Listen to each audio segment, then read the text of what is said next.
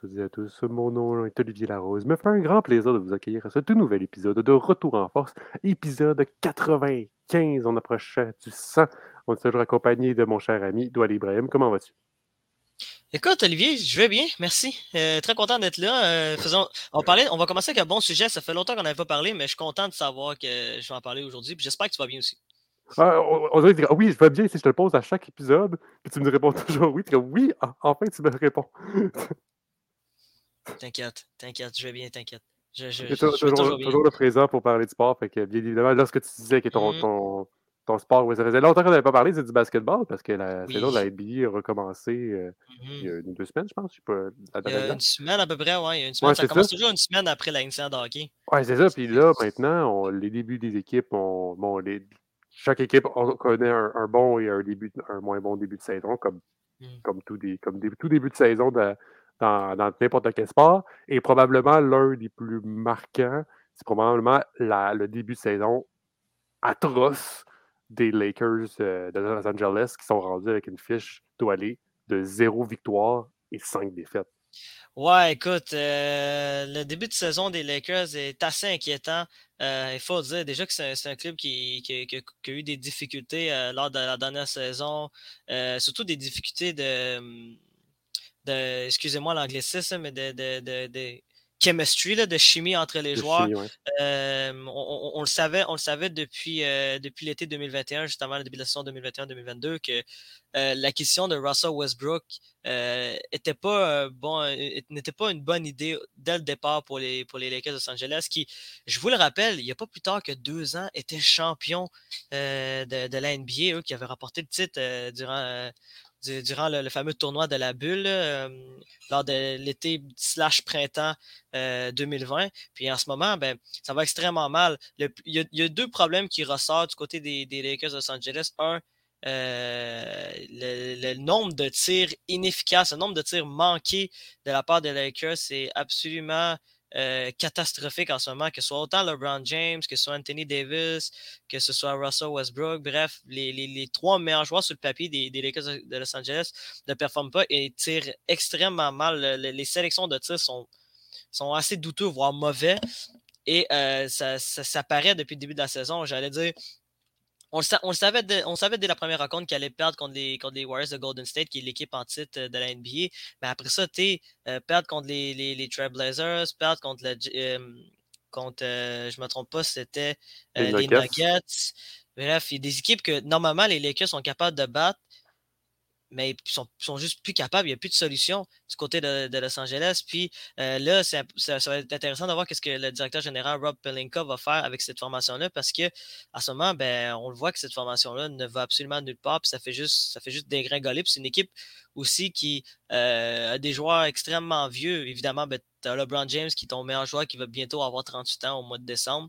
Donc, euh, déjà là, c'est pas bon signe. Tu as Anthony Davis qui euh, a une historique de blessure. On a l'impression que depuis, euh, le titre de 2020, ben, sa plus grande difficulté, c'est de rester en santé. Puis en plus, ben, il tire beaucoup moins bien qu'il le faisait il y, a, quelques années. Puis tu as Russell Westbrook qui est considéré un peu comme le joueur indésirable de cette formation-là depuis, euh, depuis un peu plus d'un an entre autres par des mauvaises euh, par, des mauvaises prestations puis surtout par des moments cocasses de, de tirs manqués de jeux euh, de jeux un peu loufoques. Bref euh, le début de saison des, des Lakers de Los Angeles est extrêmement inquiétant. Eux qui sont derniers dans non seulement dans la conférence Ouest mais sont derniers dans la ligue dans, dans ben, techniquement bon au moment où l'épisode on tourne techniquement les Lakers jouent en soirée donc le dimanche soir donc pourraient aller chercher une première victoire, mais en ce moment, ils n'ont même pas une victoire. C'est la seule équipe de la NBA qui n'a même pas une seule victoire dans la, dans, au début de saison. C'est ça qui est fou. J'allais dire, même le Magic, même le Magic d'Orlando et aussi les, les, les, Rockets de Houston, qui sont deux équipes de, de bas fond, ont une victoire et pas les, euh, et pas les Lakers de Los Angeles. Les Kings de euh, Sacramento ont une victoire. Les Kings de Sacramento aussi, C'est ça, j'allais dire. Il y a des équipes qui, normalement, ne sont pas parmi les meilleures équipes de la NBA, qui eux aussi ont, ont ben, techniquement, n'ont pas des bons débuts de saison, là, mais euh, ont été capables de chercher une victoire. Puis les Lakers, ben, c'est pas encore le cas. Puis tu as l'impression que plus les matchs avancent, plus c'est pathétique. ça en est rendu triste de voir, euh, de, voir cette équipe-là. Juste, juste perdre tous leurs moyens. Dire, euh, comme je l'ai dit, il n'y a pas plus tard qu'il y, a, deux ans. il y a deux ans, ils étaient champions de NBA. C'était la meilleure équipe de basket au monde. Mais, en ce moment, ben, c'est surtout ici que lorsque tu regardes l'équipe sur le papier, tu te dis normalement cette équipe-là est supposée faire au moins les séries éliminatoires, mmh. au minimum. Là. Puis Sauf qu'après, quand tu regardes comment ça va, euh, non, ça marche pas. Il n'y a pas de collectif, comme tu disais tantôt. C'est sûr que, mettons, une équipe qui, se retrouve à 0-5, puis c'est vraiment pas une équipe qu'on s'attendait à aller haut, puis il savait que ça allait être une saison qui allait être difficile, ben, mmh personne n'allait être vraiment surpris. Mais là, c'est un effectif où est-ce qu'il y a quand même du bon potentiel. C'est pas n'importe qui que dans, dans, cette équipe-là doit aller. Non, effectivement. Puis euh, aussi, ben, euh, le gros problème des Lakers depuis deux dernières saisons, c'est le manque de, défense. J'allais dire, ils sont pas capables de défendre. Puis ça fait extrêmement mal dans la NBA de ne pas être capable de défendre. Tu peux être la meilleure équipe offensive de, de la ligue, mais si tu n'es pas capable de défendre, ben, ça ne sert, pas à grand-chose euh, euh, d'avoir des joueurs qui marquent en moyenne de 30 points par rencontre. C'était le cas l'an passé. LeBron James, l'an passé, une saison où il a marqué en moyenne de 30 points par match. Puis ils n'ont quand même pas été capables de se qualifier, non seulement pour les séries éliminatoires, mais aussi, il ne faut pas oublier que dans la NBA, il y a ce qu'on appelle un peu le, ce qu'on appelle le play-in, que genre les, équipes de 7 à 10 s'affrontent euh, s'affrontent sur un match pour euh, avoir la septième et la huitième place qui donnent l'accès aux séries éliminatoires. Puis ils n'ont même pas été capables l'an passé de, pouvoir se qualifier dans le play-in. Eux qui ont terminé 11e dans, l'association de l'Ouest, qui, il faut quand même le dire, est l'association euh, la plus difficile des deux. Là, pour, à mon avis, c'est beaucoup plus difficile l'association de l'Ouest que, que, que celle du côté de l'Est, malgré que l'Est maintenant ont quand même plusieurs bonnes équipes qui, sont, qui, dominent, mais euh, en ce moment, du côté des, Lakers, ben, il faut trouver des solutions. Euh, est-ce, que, est que Rob Pelinka va perdre son, travail? Ça reste à voir. Est-ce, que, est-ce qu'il va y avoir des, euh, des transactions monstres qui vont arriver au cours des prochaines semaines? Ça aussi, ça reste à voir. Mais en ce moment, c'est sûr que, par exemple, Russell Westbrook, c'est extrêmement difficile de l'échanger parce que non seulement personne ne le veut, mais en plus, il gagne 44 millions par, par année. Fait que un contrat de 44 millions. Dans une ligue euh, comme l'NBA qui a une masse salariale, c'est extrêmement difficile de bouger un, joueur qui est considéré indésirable avec un contrat monstre comme, comme il l'a. Le dossier des Lakers risque d'être très, très, très, très, très intéressant au cours des prochaines semaines. Oui, mais une chose, par contre, si tu parlais de l'Est, fait qu'on va retourner dans l'Est, euh, aller. Puis un, joueur que, qui t'a impressionné, puis que pas mal tout le, tout le monde a été impressionné, dans tous les fans de basketball ont été impressionnés, c'est le Québécois Bénédicte Mathurin, là, avec les, mmh. les Pacers de. Ouais. J'ai plus la ville. Les, les Pacers de l'Indiana. L'Indiana, oui, c'est vrai. Mais bref, euh, je peux en parler de Bénédicte Mathurin. Bénédicte Mathurin, qu'est-ce qui est assez fou, c'est que euh, il commençait la saison sur le banc. C'était supposé d'être un, un, genre un joueur de ben, remplaçant, puis euh, grâce à des performances absolument incroyables, euh, ben, il était capable euh, d'être probablement en ce moment et ben, la recrue la plus haute de, la NBA. juste, samedi soir, sa performance contre les, les Nets de Brooklyn, c'était absolument incroyable. Il a marqué 32 points en 33 minutes. C'est fou, là. Ça, d'habitude, c'est des chiffres de, joueurs vedettes. Puis, qu'est-ce qui, qui, ressort de chez Bénédicte Mathurin? C'est sa confiance. Ce gars-là a une confiance incroyable. On le voit lors, des, lors, de, ses entrevues d'avant et d'après-match, à quel point ce gars-là dégage une confiance, puis ça lui permet non seulement de permet non seulement d'être positif avant le, avant le début des rencontres, mais ça lui permet aussi de, de, savoir que ce gars-là a absolument peur de personne, puis qu'il arrive sur le terrain, puis qu'il le but, c'est de, de, faire gagner cette équipe-là de, de, de l'Indiana. Il faut le rappeler, l'Indiana qui est pas, euh, qui, n'est pas supposé de faire les séries éliminatoires cette saison, mais euh, juste, juste par exemple samedi soir, ils ont été capables de battre les Nets de Brooklyn, qui est une autre équipe aussi qu'on pourrait parler, euh, Lee, j'allais dire, euh, les Nets de Brooklyn aussi n'ont pas, ont pas un début de saison incroyable aussi. Là, presque similaire à celui des, celui des Lakers. mais Mais ils ont au moins une victoire.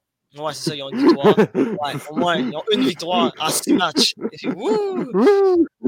c'est pas, pas incroyable. Mais bref, euh, Bénédicte Mathurin qui, euh, qui continue, euh, continue sur sa belle séquence. J'allais dire, il y a, eu, eu d'autres belles, belles performances de Bénédicte Mathurin. J'allais dire, il y a eu un match de 27 points également la, semaine dernière. un autre match de 26 aussi. Donc, il y a eu Bénédicte Mathurin qui est seulement son septième match dans, dans l'NBA connaît un excellent début de carrière. lui qui, qui, en moyenne marque 21 points par rencontre. Qu'est-ce qui incroyable.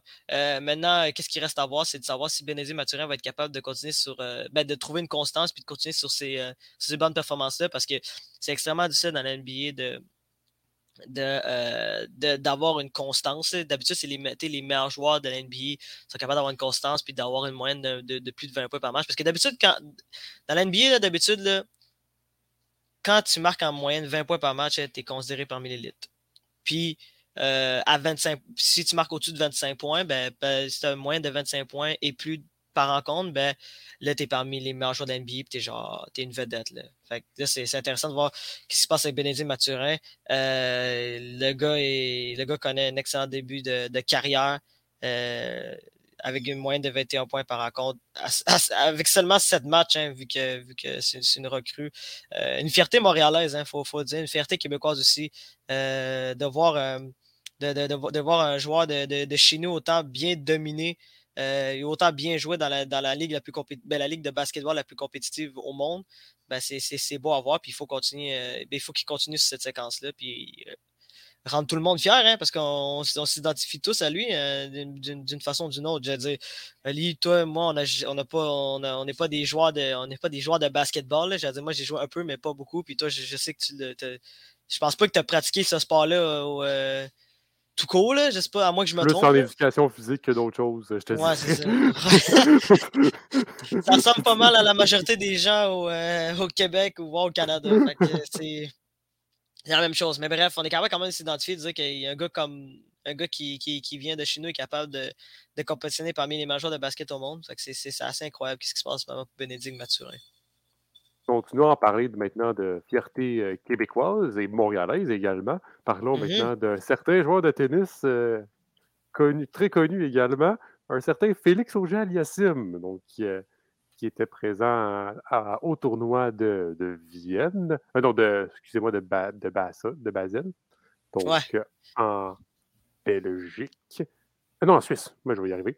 en Suisse, donc Félix Auger-Aliassime, on se souvient, parce qu'il a joué en Belgique la semaine d'avant.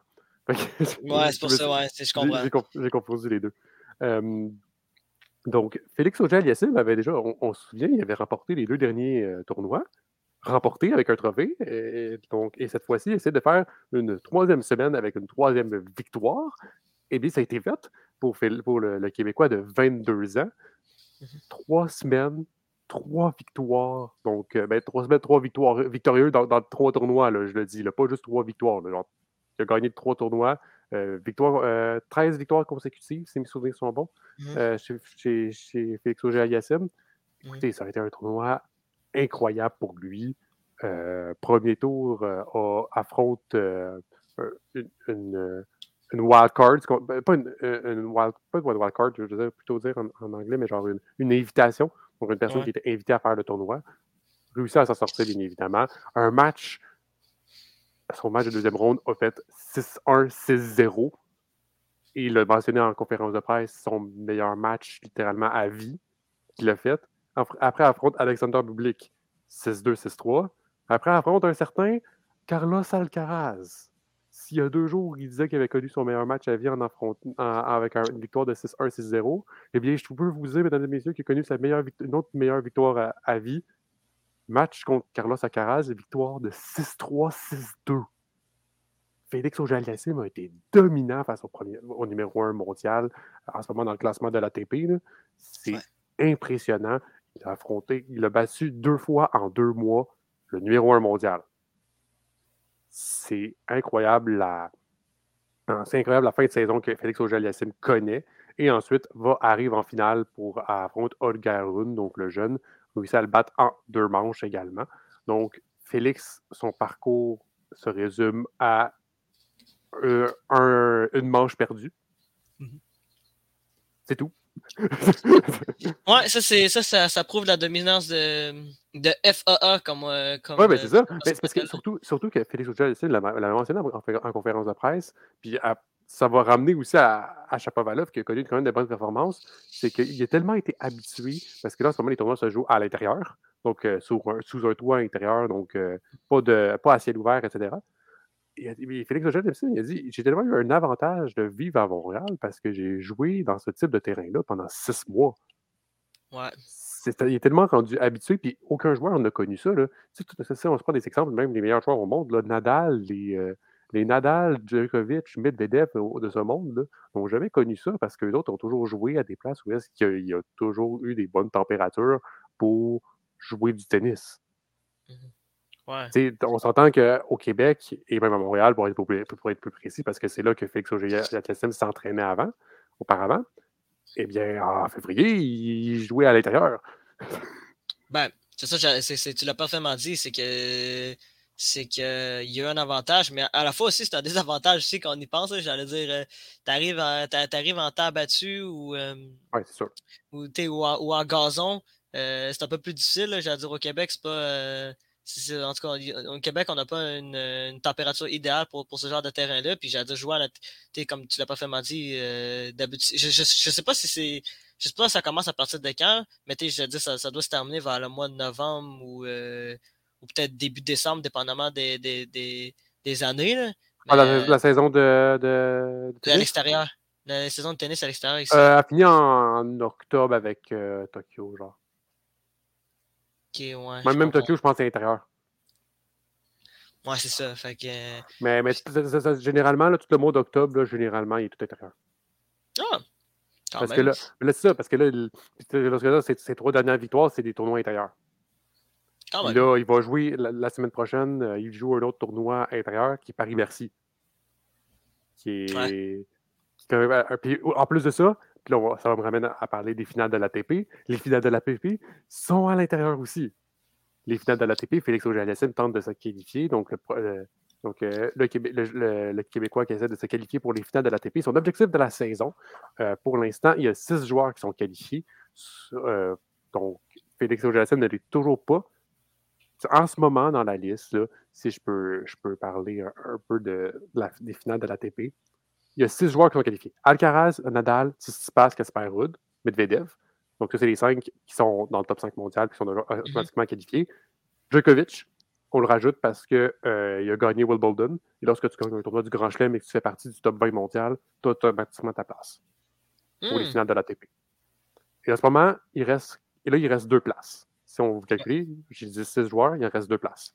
Mm. Pour ces deux places-là, il reste quatre joueurs. Reste Félix je vais le mettre en deux catégories. ces quatre joueurs-là, je les mettre en deux catégories. Catégorie 1, Félix Auger-Aliassime, euh, André Roublev. Catégorie 2, Taylor Fritz, Robert Urkatz. Catégorie 1, donc, je disais Félix Auger-Aliassime et euh, André Roublev. donc, techniquement, ces deux-là sont quasiment sûrs d'être qualifiés pour les finales. Catégorie 2, c'est que Fritz et Olkatz, il faudrait qu'ils gagnent Paris pour avoir une chance de se qualifier pour les finales de la TP, qui réunit les huit meilleurs joueurs au monde, donc les huit meilleurs joueurs de la saison pour se faire pour s'affronter dans un tournoi. Le tournoi ultime, je peux vous dire. c'est le tournoi vraiment que tout le monde aspire à gagner.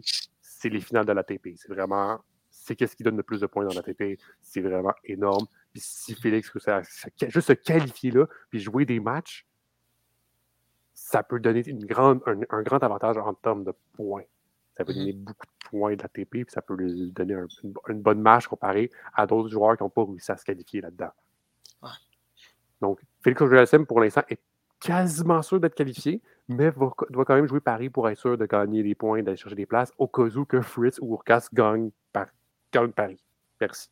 Parce que techniquement, Paris-Bercy, c'est un Master Wheel. ça vaut plus de points que les trois derniers tournois que Félix a fait. Donc, Félix auger est quasiment sûr de qualifier. Il euh, faut qu'il se travaille encore là-dessus. Mais ça reste que c'est en bonne voie. On voit qu'il y a les belles performances en, terrain, euh, en terrain intérieur, si on peut, on, peut le dire.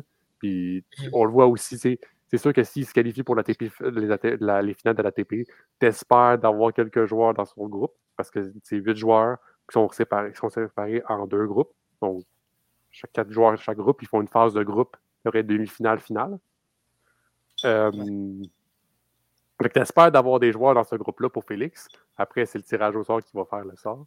Qui va, le tirage au sort qui va décider qui, dans quel groupe il tombe. Mais c'est sûr que si tu regardes les, les, personnes qui sont qualifiées, tu as envie d'avoir un Alcaraz et un Tsitsipas dans le groupe de Félix auger Pourquoi? Il s'est gagné contre eux autres. Ouais. On a vu Alcaraz a gagné, Félix a gagné les deux dernières rencontres. Tsitsipas, euh, à chaque fois que Félix auger joue contre Tsitsipas, passe par les moyens. Il n'est pas, pas, capable de gagner contre lui depuis, depuis, qu'il est jeune, depuis qu'ils se sont joués chez les juniors. Tsitsipas n'a jamais trouvé les moyens de battre Félix auger il, il, a réussi parfois à le battre, mais ça n'a toujours, ça jamais été de, de grandes victoires. Et Félix Auger a toujours réussi à dominer, à le jouer mentalement. Fait que, passes pour avoir un petit, faible pour ça, on en reparlera dans, dans, quelques semaines euh, du, euh, des, des, finales de la TP qui s'annoncent être très intéressantes parce que cette année, il n'y a pas de, de grands joueurs qui ressortent du lot.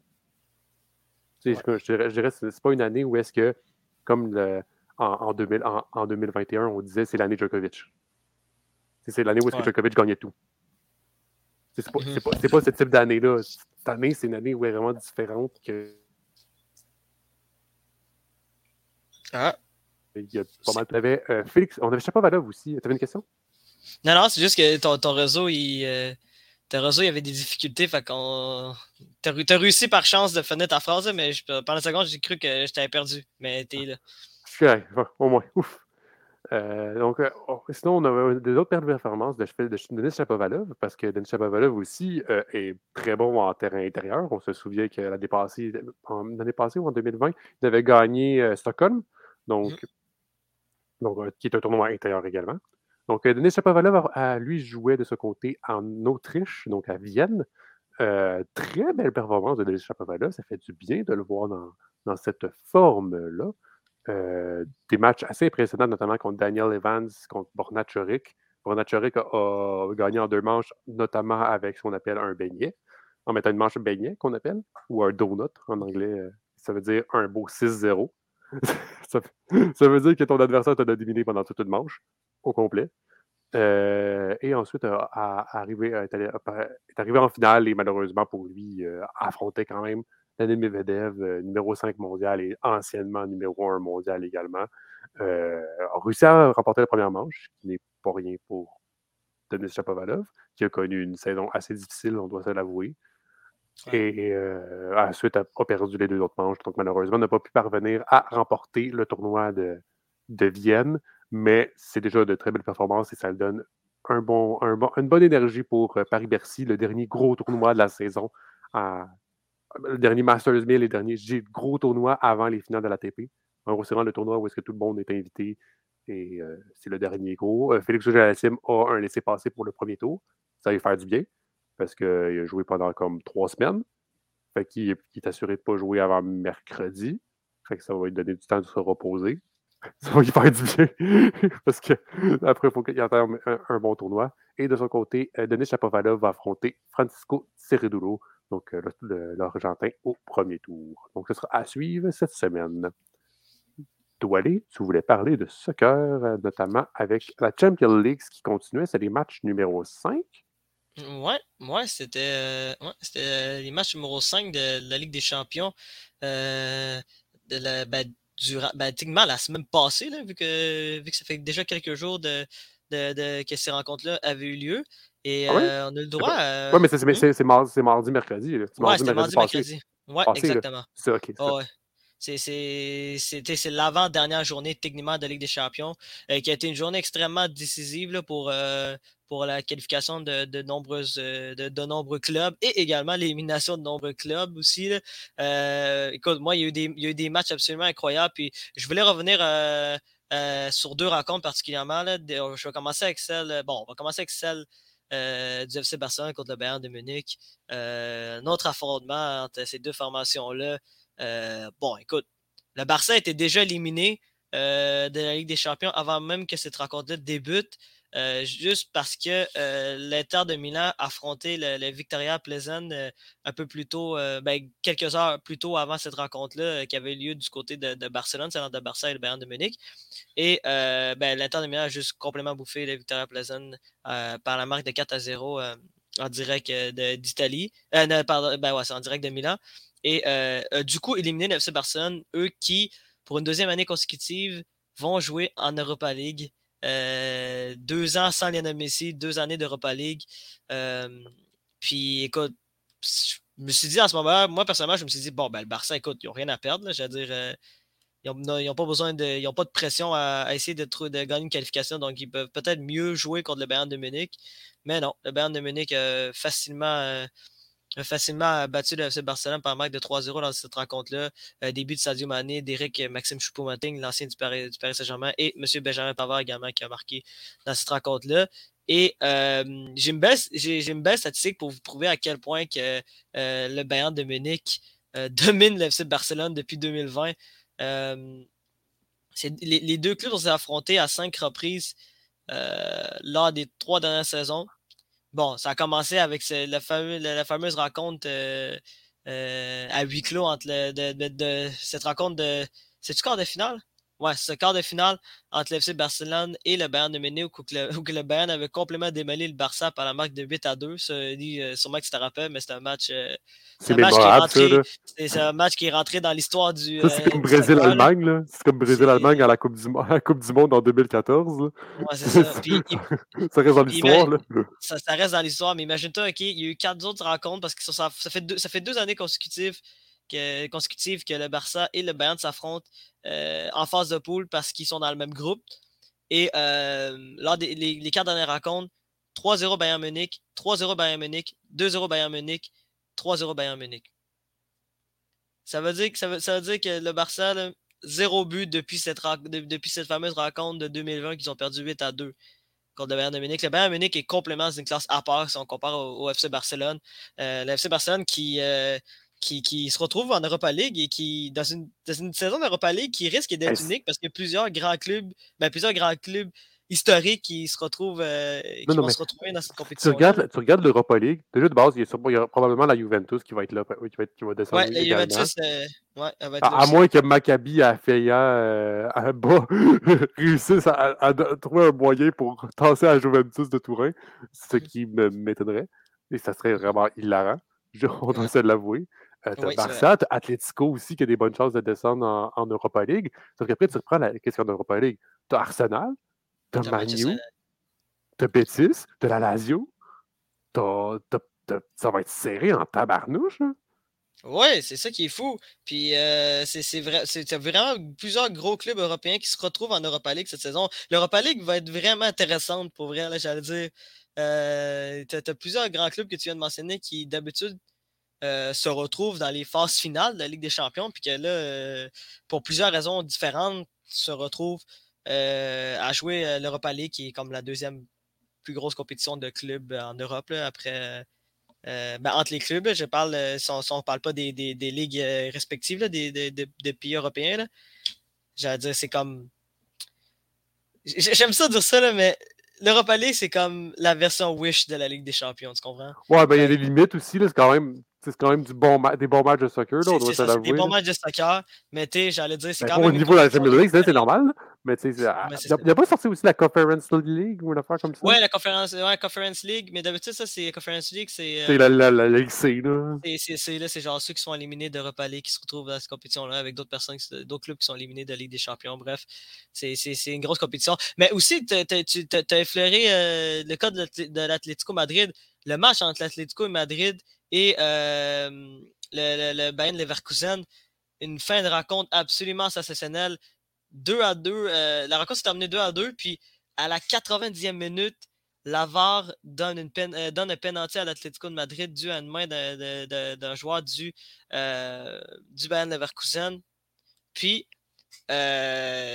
tu dis, waouh, scénario fantastique du côté de l'Atlético Madrid. L'Atlético Madrid qui officiellement aussi été éliminé de la Ligue des Champions, mais devait absolument marquer le but pour espérer encore se qualifier euh, pour se qualifier pour les phases finales de, la Ligue des Champions. Puis là, tu as Yannick Ferra Carrasco qui se retrouve euh, à être le tireur désigné de ce penalty.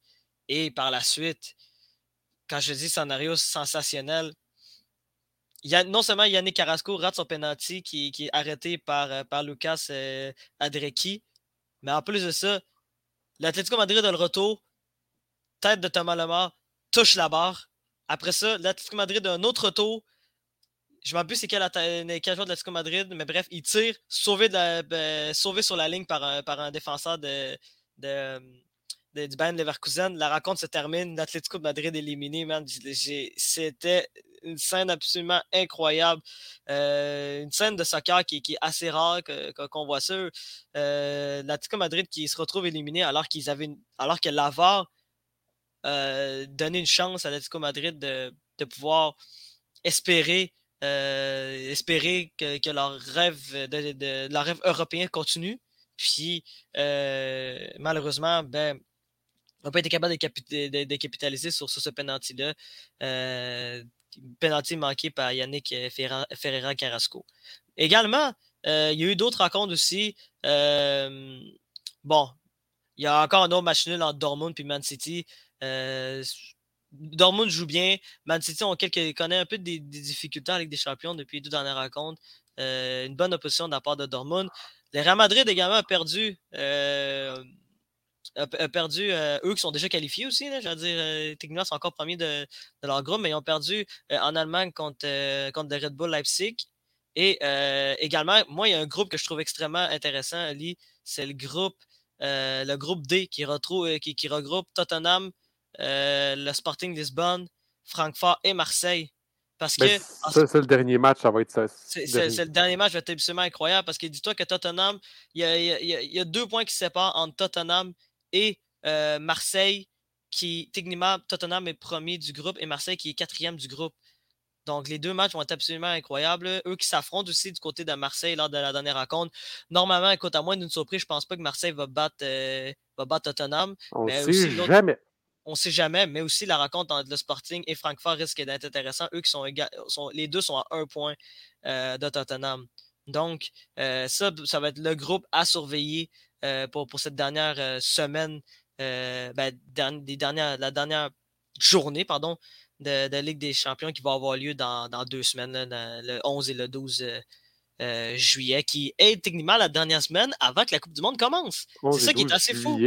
Ah non, je veux dire novembre, pardon. novembre. Parce que je parlais de Coupe du Monde, bref. Tu parlais de Coupe du Monde. Parler de Coupe du Monde, Coupe du Monde, d'habitude, c'est en. Premier, premier et 2 novembre, là, on va préciser ça. De Ouais, c'est ça. Ah, ok, mais je me suis complètement manqué. Ouais, oui, c'est vrai, c'est complètement manqué. C'est le premier ah, okay, de novembre. Je me suis complètement manqué. Oups. euh, ouais, j'avais mal lu. Euh, ben, c'est la semaine prochaine. Désolé, mesdames et messieurs, c'est la semaine prochaine. Euh, le 2, le premier, c'est ça, le 1er 2 novembre.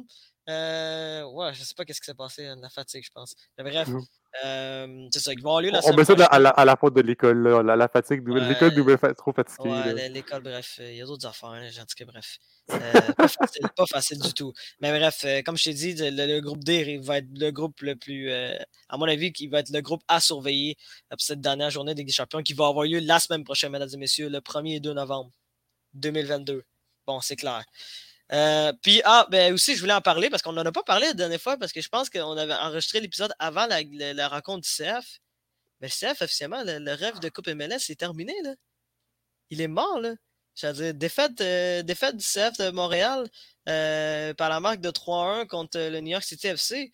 le CF, en plus, qui avait. Qui avait ah, ouais, le CF a mal commencé cette rencontre-là. C'est-à-dire, commencer ils n'ont juste pas été bons tout court. C'est juste pas été leur match. Là, tout non, mais c'est jamais, le, jamais le début. Euh, c'est jamais un bon début de rencontre quand tu accordes un but après 6 minutes de jeu. Ouais, mais, en général aussi, le CF n'a juste pas été présent. Non, mais j'allais dire le CF. Le CF avait des occasions de marquer. Euh, a eu plusieurs occasions de marquer, mais j'allais dire le ils ont but. Un gardien, ils ont un gardien numéro 1. C'est ça. Mais New York FC, là, je veux dire. New York FC, on avait un gardien très solide là-dessus, puis même, même, même, si des belles occasions, etc., euh, ça a pris du temps avant que l'attaque du CF a réussi à faire de quoi. Ouais, ça. Puis euh, Johnson a fait des arrêts absolument incroyables, euh, notamment sur, sur Ismaël Koné qui avait, qui, avait une super, qui avait fait une super belle tête sur phase de réparation, puis il a juste complètement volé un but qui était quasi certain à, Ismaël Koné. Puis également, un peu plus tôt aussi, avant cette occasion-là, ben, tu avais T'avais le, le, le, bon.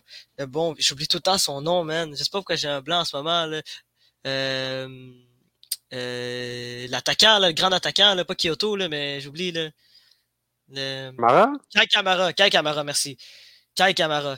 Euh, Kai Kamara qui a frappé le poteau un peu plus tôt aussi. Bref, le CF de Montréal avait des, avait des occasions de pouvoir revenir à cette rencontre-là. Malheureusement, ben, le but de, le but de Haber à la, à la 45e minute, juste avant, juste avant le, la pause de la première, mi-temps, ben, juste avant la mi-temps, en fait, a juste complètement brisé les, les, les, les, juste les, opportunités de CF de revenir à cette rencontre-là. Puis par la suite, ben, penalty converti par, par Thales Magno à la 61e minute, ben, ça a juste c'était juste mission impossible pour le CFL. J'allais dire, marquer trois buts en, l'espace de 30 minutes, c'est assez difficile. À moins que tu t'appelles euh, NFC Barcelone et que tu joues contre le Paris Saint-Germain. Bref, à, part, à moins de ça. à part de ça. À part de ça. si tu t'appelles les bons souvenirs, arrête. Tu, tu, me fais rappeler des bons souvenirs. Là. À moins que tu Karim Benzema. Là.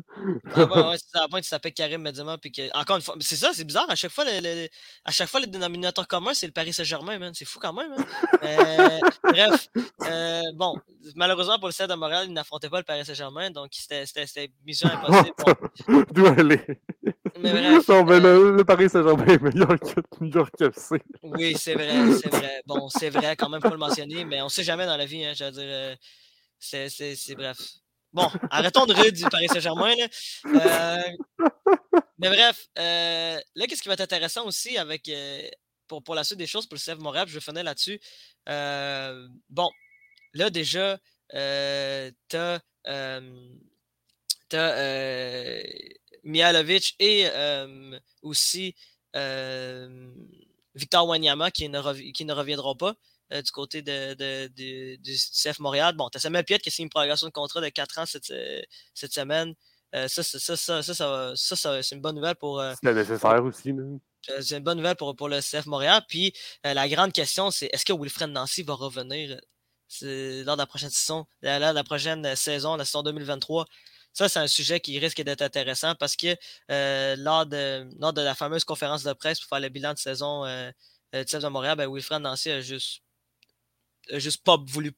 Il a, juste pas voulu parler de, de, la suite des choses pour aller à Montréal. Lui qui, a quand même, qui est quand même passé à, à 0,10. Euh, ben, en fait, comment je pourrais ça? À un dixième de, de pourcentage de euh, terminer meilleur entraîneur de la MLS. Malheureusement, euh, ça malheureusement pour, pour Wilfred Nancy, ben, il a terminé deuxième dans le vote du meilleur entraîneur de, de, la MLS. À mon avis, il aurait dû le gagner, mais après ça, je suis pas. Je suis pas. Je suis pas. J'ai pas, un, pas un vote là, pour, euh, pour la MLS. J'ai dire, c'est. Euh, c'est. Euh, c'est l'entraîneur de l'Union de Philadelphie, Jim Curtin, qui a, qui a gagné, qui a gagné le titre de meilleur entraîneur de, de l'année avec l'Union de Philadelphie. Qui méritait aussi, là, on doit Qui méritait aussi, là, dire, l'Union de Philadelphie était la meilleure équipe de, de, de loin de l'association euh, de, l'Est, mais en même temps, il faut dire, le CF Montréal était. personne ne s'attendait à ce que le CF de Montréal termine deuxième. J'allais dire. Euh, avait aussi l'avantage du terrain aussi dans cette rencontre-là de demi-finale contre, euh, contre le New York City FC, puis ça n'a pas, pas donné grand-chose. Donc, ça va être intéressant de voir ce qui va se passer avec Wilfred Nancy. Ce serait, ce serait vraiment une, mauvaise nouvelle de voir Wilfred Nancy ne pas revenir derrière le banc du, CF l'an prochain. ce serait. Ce serait pas une bonne chose pour le CF de Montréal. Une, j'ai l'impression que si tu as ça, plus plusieurs joueurs qui, qui partent, la saison prochaine risque d'être extrêmement difficile pour le CF, mais on ne le saura pas, euh, on saura pas tout de suite là, pour, euh, pour, pour l'avenir de, de, Wilfred Nancy. Parlons maintenant de hockey, restons en Amérique du Nord pour parler, faire une petite tournée euh, de hockey, de voir qu'est-ce que qu'est-ce qui. nos perceptions, nos, nos idées et nos, nos rires de certaines équipes, si on peut dire ça comme ça. Donc, donc, euh, dans, la, dans, dans, la, Ligue nationale de hockey, donc le Canadien de Montréal, euh, cette semaine, affrontait le Wild du Minnesota. Euh, victoire. Défaite? Euh, défaite, excusez-moi, défaite de 3 à 1 face au Wild du Minnesota avec Marc-André Fleury dans les buts. donc, un retour de Marc-André Fleury à Montréal. Canadien de Montréal ensuite affrontait les Sabres de Buffalo jeudi à Buffalo. victoire de, de 3 à 2. Euh, et ensuite, festival offensif euh, donc pour, la, troupe euh, de Martin Saint-Louis à Saint, donc Martin Saint-Louis qui était à Saint-Louis. victoire donc de 7 à, 4. Dois aller tes perceptions sur la, la semaine du Canadien? Écoute, la semaine du Canadien, ça, m'a un peu mal commencé, j'allais dire, depuis. il y, a eu deux, les deux dernières rencontres euh, avant le voyage ont été extrêmement difficiles pour le Canadien de Montréal. Je parle de la rencontre notamment de samedi dernier euh, contre. Ben, pas samedi dernier, mais samedi.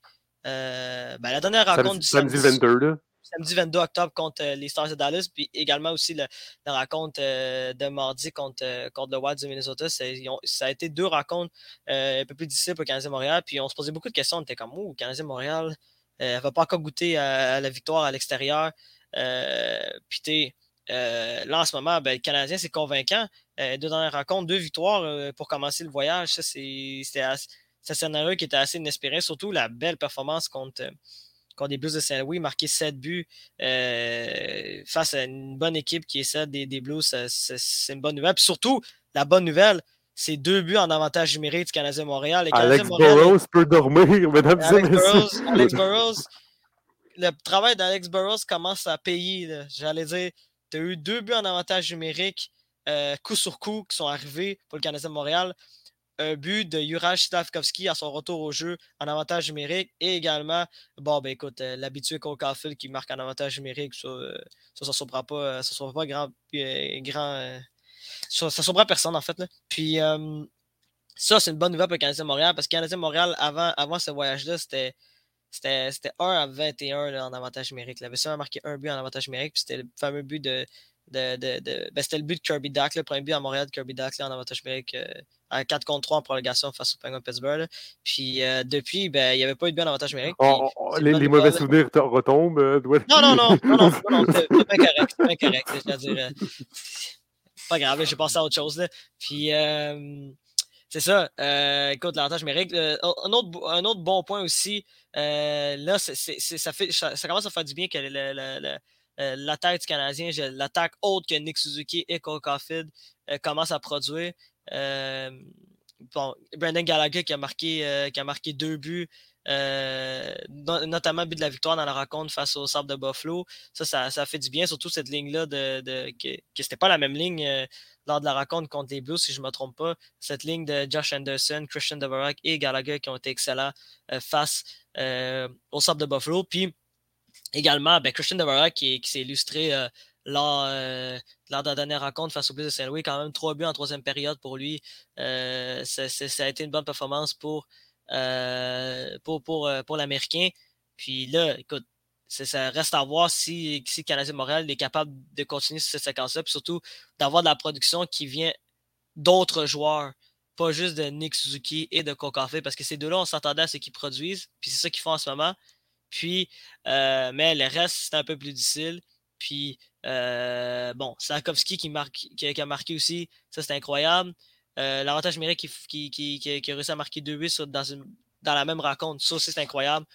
Il y a plusieurs points positifs à retenir de, pour l'instant euh, de, ce début de voyage-là. Il, va rester deux matchs par la suite cette semaine contre, contre le Wild et contre les Jets de Winnipeg. Mais en ce moment, Ali, je ne veux pas trop m'avancer, mais euh, à date, moi, en tout cas, pour le 15e match, je trouve que c'est déjà une mission accomplie. Euh, tu as deux victoires en quatre matchs euh, à l'extérieur. C'est extrêmement difficile de jouer à l'extérieur dans l'extérieur de hockey. Puis, ben, 15e Montréal a été capable de, gagner deux matchs au moins à l'extérieur. Deux matchs sur mais moi, mais moi, je dirais surtout que cette semaine, puis en général, le début, début de la saison, c'est vraiment les jeunes qui c'est les Cole mm c'est les Nick Suzuki. C'est vraiment les, les qui ont un, bon début de saison, qui a deux buts de plus qu'un certain Shane Wright ça sera pas de débat. mais euh, mais ça, reste que moi je trouve que depuis le début de la saison, c'est vraiment les jeunes mm. qui montent et qui prouvent qu'il y avait une place dans, dans la ligue. Oui, ben oui. Puis, en plus de ça, en plus de ça, je rajoute, ça avec la défense, des Goulet, des Jack des, des, personnes comme ça. Oui, David Savard, on va rien enlever, il est quand même, quand même bon, tu sais, je veux rien enlever à David Savard. Mmh. Mais on dirait que je trouve qu'un Goulet ou un Jack c'est le plus. On, mmh. on, parle plus d'eux autres, on voit plus, on les voit plus, on les voit plus là-dessus. Avec moi, je trouve que c'est vraiment le début de saison des jeunes. Mmh. de ce côté-là. Après, le but, c'est qu'il faut qu'un jeune, c'est toujours ça qui est difficile quand on parle de jeune attaquant ou jeune défenseur, c'est qu'il faut qu'il reste aussi bon toute la saison. Ouais. C'est tout le temps, quand on arrive au match 60, entre les matchs 50 et euh, match 70, euh, que là, ça commence tranquillement pas vite à peut être plus difficile pour eux autres parce qu'ils ne sont pas habitués mmh de jouer une saison complète. Tandis qu'un David Savoir, lui, il est habitué, ça fait des années qu'il a fait une saison complète. Il sait comment jouer, il sait comment se sentir, il sait comment le faire. Oui, effectivement. Puis c'est un autre point aussi que je n'avais pas mentionné. C'est vrai qu'Adam Goulet a marqué son premier but d'incident de hockey aussi euh, dans la rencontre face au, euh, au, au, Sable de Buffalo jeudi. Euh, Kenan Goulet qui, qui connaît de, de, de, des, excellents débuts du côté de Montréal. lui et David Savard, c'est un excellent duo de défense pour le Canadien de Montréal. Puis en plus de ça, ben, euh, lui, puis surtout Jordan Harris, qu'on a, a, oublié de mentionner. c'est intéressant de voir à quel point Martin Saint-Louis puis le coaching staff du Canadien de Montréal donne autant euh, de responsabilités à ces deux jeunes défenseurs-là. Euh, c'est sûr qu'après, tu as beaucoup de blessés. Ils n'ont pas le choix Ils n'ont pas, le choix. Il y, a, tellement de blessés. Tu sais, as Edmondson, tu as Matheson. Edmondson va revenir. Ça se peut que Edmondson revienne. Euh... Ben, c'est ça. Tu sais, Matheson, il, va, il reste encore quoi? Il reste encore un autre un, autre un mois? Ouais, c'est ça. Ouais, ouais, il reste. Euh, Michael Matheson, c'est pas pour. Euh, c'est pas pour un mois, un mois au moins. C'est ça, fait que c'est sûr que tranquillement, c'est sûr que quand tu regardes les options, les options du Canada n'étaient pas grandes au niveau de la défense, fait qu'il n'y avait pas tant de choix de. C'est soit qu'elle allait chercher un gros balotage, ce qu'on fait, mm-hmm. pour un, mais sinon après, il fallait, que tu ailles pogner comme deux, trois personnes au balotage ou tu faisais un échange. Mm-hmm. Euh, puis normalement, les échanges, c'est très rare qu'on va avoir un échange en début de saison. Ça arrive. C'est rare. Ça arrive, mais ils en ont fait une cette semaine aussi. Euh, Canadien, techniquement, c'est un échange mineur, mais l'arrivée de Nicolas Baudin du côté des Blackhawks de Chicago, euh, c'est une, une, autre transaction qui, qui, euh, qui, qui, une autre transaction intéressante de, de, de Ken Hughes. Maintenant, c'est de voir ce que Nicolas Baudin va être capable de, de bien s'acclimater du côté de Montréal. Ça reste à voir. Peut-être qu'il ah, reste ben, en ce début de saison, attendez-vous pas à ce qu'il joue à Montréal? Est-ce qu'il joue à Laval? Ça se peut, Mais c'est sûr que c'est un test, on dirait. On, dirait, je dirais plus un... Mais j'allais dire, c'est extrêmement positif ce qui se passe à Montréal pour l'instant. J'allais dire. Euh... Déjà, mais là, en ce moment, on, regarde les, les, les, neuf premiers, les premiers matchs, c'est ça que tu allais dire, excuse-moi, mais ils ont, une fiche positive. Mm -hmm, ouais. C'est ça. Avec 5 victoires et 4 défaites. Donc, euh, ce qui est plus de points avec 10 points, ce qui est un point de plus que Toronto. Oups. Euh... ouais. Ouais. Tu veux faut parler de ça? On peut parler? Tu veux qu'on en parle? Ben, ben moi, je, hein. mais je voulais partir aussi sur toute la, la, Ligue en général, là, mais mm-hmm. on peut commencer en parlant de Toronto qui ne connaît pas un début de saison à laquelle on s'attendait. Euh, non. Donc, 9 euh, matchs, 9 points. C'est sur... Je ne sais pas ce que tu en penses, euh, Doualé, mais c'est vraiment des problèmes. Moi, je trouve que c'est des problèmes défensifs, là, surtout. Là. Il y a... On dirait que tous les joueurs ensemble ne fonctionnent pas. Non, effectivement, le, début de saison des euh, début de saison un peu plus lent du côté des Maple de Toronto. Euh, euh, c'est sûr que c'est sûr que ça a commencé avec, avec une décision assez douteuse de Carl Dubas d'essayer de faire confiance au duo de, d'Elias Samsonov et Mad Murray. déjà là, on était comme. Oui, mais c'est quoi les options? Ouais, c'est ça. Il n'y avait pas beaucoup d'options euh, euh, durant l'entre-saison, mais quand même, j'allais dire, déjà là, là c'était pas, euh, pas extrêmement convaincant. Ilias Samsonov, par contre, c'est pas si peu que ça au niveau de ses chiffres. J'allais dire, oui, il y a une Samsonov, Samsonov est bon. C'est juste qu'après que Matt Murray s'est blessé. Fait tu peux pas... C'est ça. Mais tu sais, Samsonov a quand même 4 victoires en 6 games. il, y a, il y a moins de buts alloués de 2,35 puis un pourcentage d'arrêt de 920. C'est excellent. Là. Il n'y a, a, pas des mauvais chiffres. Là. Dire, en avant de lui, c'est extrêmement difficile. En ce moment, déjà, tu as blessé de Jack Muzzin, que ça, ça fait extrêmement mal du côté des Maple Leafs.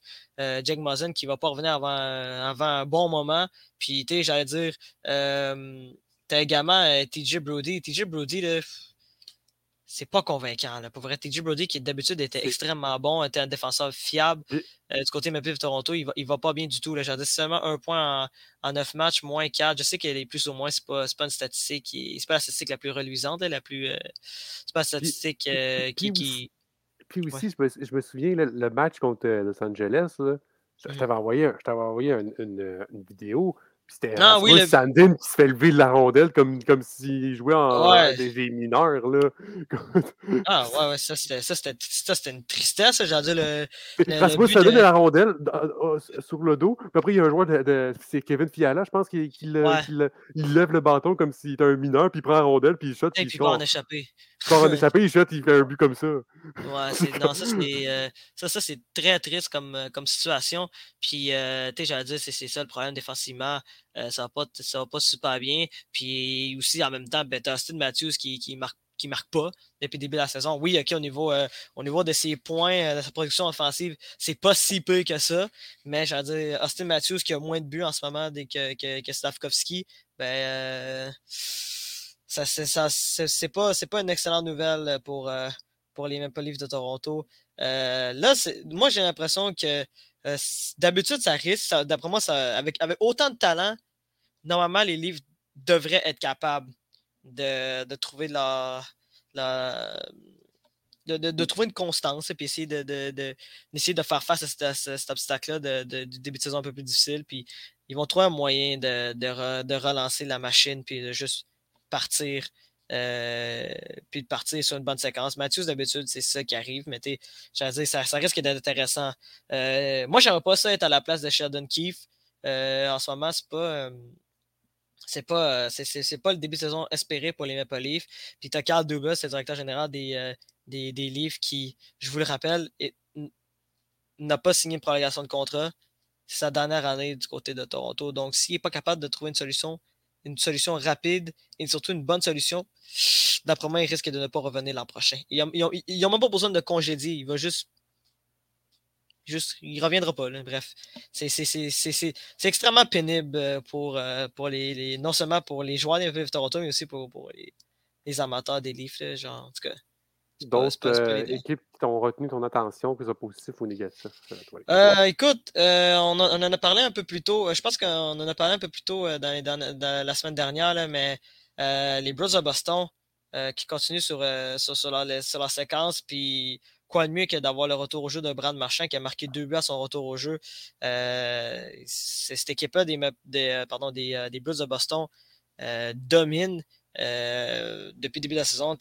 Puis en plus, tu as Charlie McAvoy aussi qui est blessé. Donc déjà, quand McAvoy va revenir, cette équipe-là, s'il continue cette séquence-là, euh, va être une équipe extrêmement dangereuse pour, pour la suite des choses.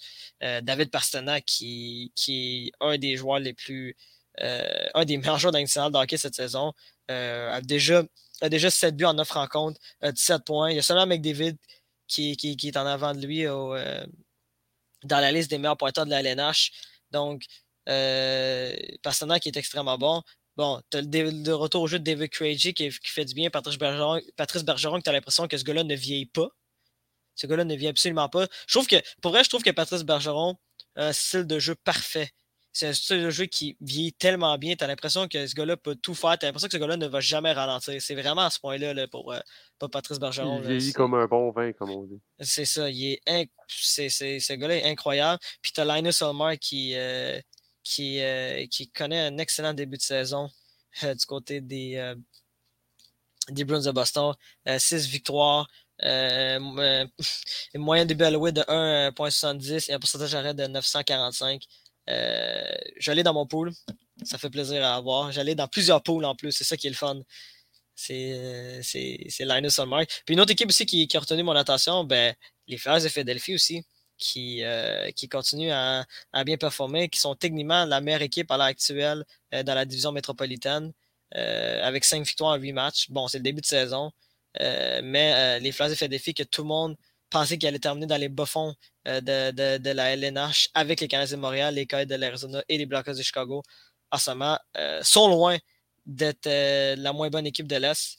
Donc, les phases de Philadelphie continuent à bien jouer. Bon, là, le, dossier de Sean Couturier risque d'être intéressant parce que là, Sean Couturier va encore rater au minimum 3 mois, 3 à 4 mois à cause d'une blessure. Donc, est-ce qu'il va revenir? On ne le sait pas encore. Mais bref, les phases de fait défi qui sont excellents. Puis en partie, Carter Hart, le, le, gardien de but des, des, des, Flyers, est excellent depuis le début de la, depuis le début de la saison. Puis euh, ça explique les, les, les, succès des Flyers. Je veux dire, Carter Hart qui, avait été beaucoup moins bon depuis deux ans. Puis là, ça, ça, fait du bien de voir euh, ce gardien-là, qui, je vous le rappelle, est seulement âgé de 24 ans. 24 hein. ans pour un gardien de but, c'est extrêmement jeune. Il faut le rappeler, le gardien de but, euh, d'habitude, sont les joueurs qui, euh, qui se développent le plus lentement. C'est plus long d'habitude pour eux d'avoir euh, euh, de, se développer. Puis des fois, souvent, tu vois des gardiens de but arriver sur le tard. on peut penser à un gars comme Pekarine ou Tim Thomas. Bref, il y a plusieurs gardiens de but qui sont arrivés extrêmement tard. c'est rare, c'est rare vraiment que tu as des goalers un peu comme André Vasilevski qui, qui arrive dès le départ et qui domine. Je veux dire, c'est c'est des scénarios qui sont assez rares. Puis en ce moment, ben, Carter Hart qui, qui connaît un excellent début de saison puis qui aide de son équipe à remporter des matchs. De mon côté, je pense qu'il y a une chose qu'on dirait qu'on a tout oublié de l'actualité au niveau du hockey. C'est un certain Phil Kessel qui a réussi. On, l'a tout oublié. On dirait, on, dirait que c'est comme la blague. On dirait que c'est la Phil Kessel est comme la blague de la LNH, mais on oublie tout le temps ça. comme Phil Kessel vient de battre ce qu'on appelle en anglais la, la Creek. Donc en termes français, la, la, plus de victoires, pas le plus, de, plus victoires, mais le plus de matchs consécutifs sans prendre un seul match de repos. Il a rendu à 980, 980. 991, je pense. 991, je, pense, ouais. quelque chose comme ça. Donc, 991 matchs sans prendre un seul match de repos. Et on se souvient, il avait traversé la glace lorsque son enfant était né. Juste, il avait juste mis déposé ses pieds sur la glace, il a joué deux secondes, puis après il a pris l'avion pour partir parce que sa femme accouchait. Mm-hmm. on, se souvient de ce, moment-là. Euh, donc, euh, c'est vraiment assez impressionnant de ce côté-là euh, pour Phil Kessel, qui a notamment aussi marqué son 400e but dans la Ligue nationale. C'est pas rien pour euh, ce, joueur-là. Ah, parce qu'on dirait qu'on rit tout le temps et on dit Ouais, c'est le, le, le mangeur de hot dog, comme on dit, puis qui boit mm. jamais d'eau, qui prend du Gatorade bleu. c'est, non, pour vrai, c'est, il faut faire parler de Phil Kessel. C'est, un athlète hors norme. C'est, pas compliqué. C'est un athlète hors norme. Je dire, la dernière fois qu'il a raté un match, c'était en 2009. Non, puis en, plus de ça, Vegas, Vegas, où est-ce qu'il rentre dans la nouvelle équipe, où est-ce qu'il est rendu, euh, il avait fait une statistique. Il avait dit le, le prochain joueur dans notre équipe qui pourrait accoter le, le record de Phil Kessel, ce serait William Carlson. Ce serait en 2034-2035. Genre, dans la saison 2034, il ne faudrait pas qu'il arrête de jouer pendant genre un seul match de repos. Là. Ouais, c'est ça. Puis, tu sais, dis-toi que Kessel là, est à quelques matchs euh, du, euh, du 1000 du même match euh, consécutif. Donc, euh, c'est, ce gars-là est un athlète hors norme. Oui, écoute, il y a, y, a, y a, une réputation un peu de, de, de, quelqu'un qui ne prend pas trop soin de, de son corps. Euh, euh, a pas la plus belle apparence physique, mettons. Mais puis, il a pas l'air d'être le joueur le plus sérieux. Là, mais j'allais dire, ce gars-là est juste. Il est juste hors norme, c'est ça. Ben oui, gagnant deux, deux, deux, fois, deux fois champion de la Coupe Stanley avec les Penguins de Pittsburgh. Euh, un, un, un, gars qui, un, gars, un, gars, un, gars, un gars de séries éliminatoires. C'est pas compliqué, un gars de séries éliminatoires. C'est quand même assez drôle qu'ils ne le feront pas, mais qu'il retourne à, Pittsburgh, pour, puis genre, il prend sa retraite à Pittsburgh. Là. Ah, ça serait. Ça, ça m'étonnerait. Ça m'étonnerait, pour vrai. Ça, serait extrêmement Ça m'étonnerait, mais ça serait vraiment. Non, tu fais bien de le mentionner parce que c'est vrai que ça a passé sous le radar, là, mais j'ai dire, pour un gars comme Phil Castle qui euh, a battu techniquement le record de Keith Yandor qui a été établi l'an passé, pas plus tard que l'an passé, euh, puis que les Flyers avaient décidé de bon, nous autres, on fait plus jouer Katie Handel alors qu'on on était genre la pire équipe dans l'Est. Euh, non, la deuxième. non, pas la pire équipe dans l'Est, c'est Canadien Montréal, mais euh, une des pires équipes dans l'Excellent hockey, bref. Euh, Phil Kessel qui euh, est juste, comme je te dis, c'est un athlète hors norme. genre, c'est, c'est incroyable qu'il ait raté aucun match depuis 13 ans. Là, c'est, c'est, c'est, c'est, fantastique de voir un gars comme Phil Kessel qui quand même est un excellent patineur aussi. J'allais dire, d'abord patineur, c'est pas quelqu'un qui c'est pas quelqu'un qui, a été extrêmement ralenti au cours des dernières années. Il y a des joueurs qui, ralentissent avec l'âge. Fait que ça, je trouve pas qu'il y a tant ralenti que ça. Euh, oui, oui, écoute, il n'y a, plus la même production que lors de ces belles années euh, du côté de, Toronto ou de Pittsburgh, mais quand même, j'allais dire, euh, c'est pas un mauvais joueur de hockey. Là, puis en plus, en plus, quoi de mieux pour lui que, de marquer son 400e but lors, de son match historique. Donc, euh, pas fait Kessel qui, qui surprend encore le monde du hockey. Euh, mais comme je vous dis, ce gars-là, c'est juste un hors Fait que c'est ça. En effet, Doualé. Merci beaucoup, notamment. Merci, Doualé. Merci à toi. comme d'habitude, ça a été un grand plaisir. Mesdames et messieurs, on se retrouve la semaine prochaine pour parler encore plus de sport. Vous voyez, là, tous les sports, ça recommence, là, puis en novembre, on va être encore plus chargé. Donc, euh, on va vraiment s'amuser comme des fous euh, à ce moment-là de l'année. Donc, on vous remercie beaucoup, mesdames et messieurs, d'avoir suivi l'épisode. On se retrouve la semaine prochaine pour encore plus parler de sport. On est Olivier Larose et je vous salue. Allez, ciao!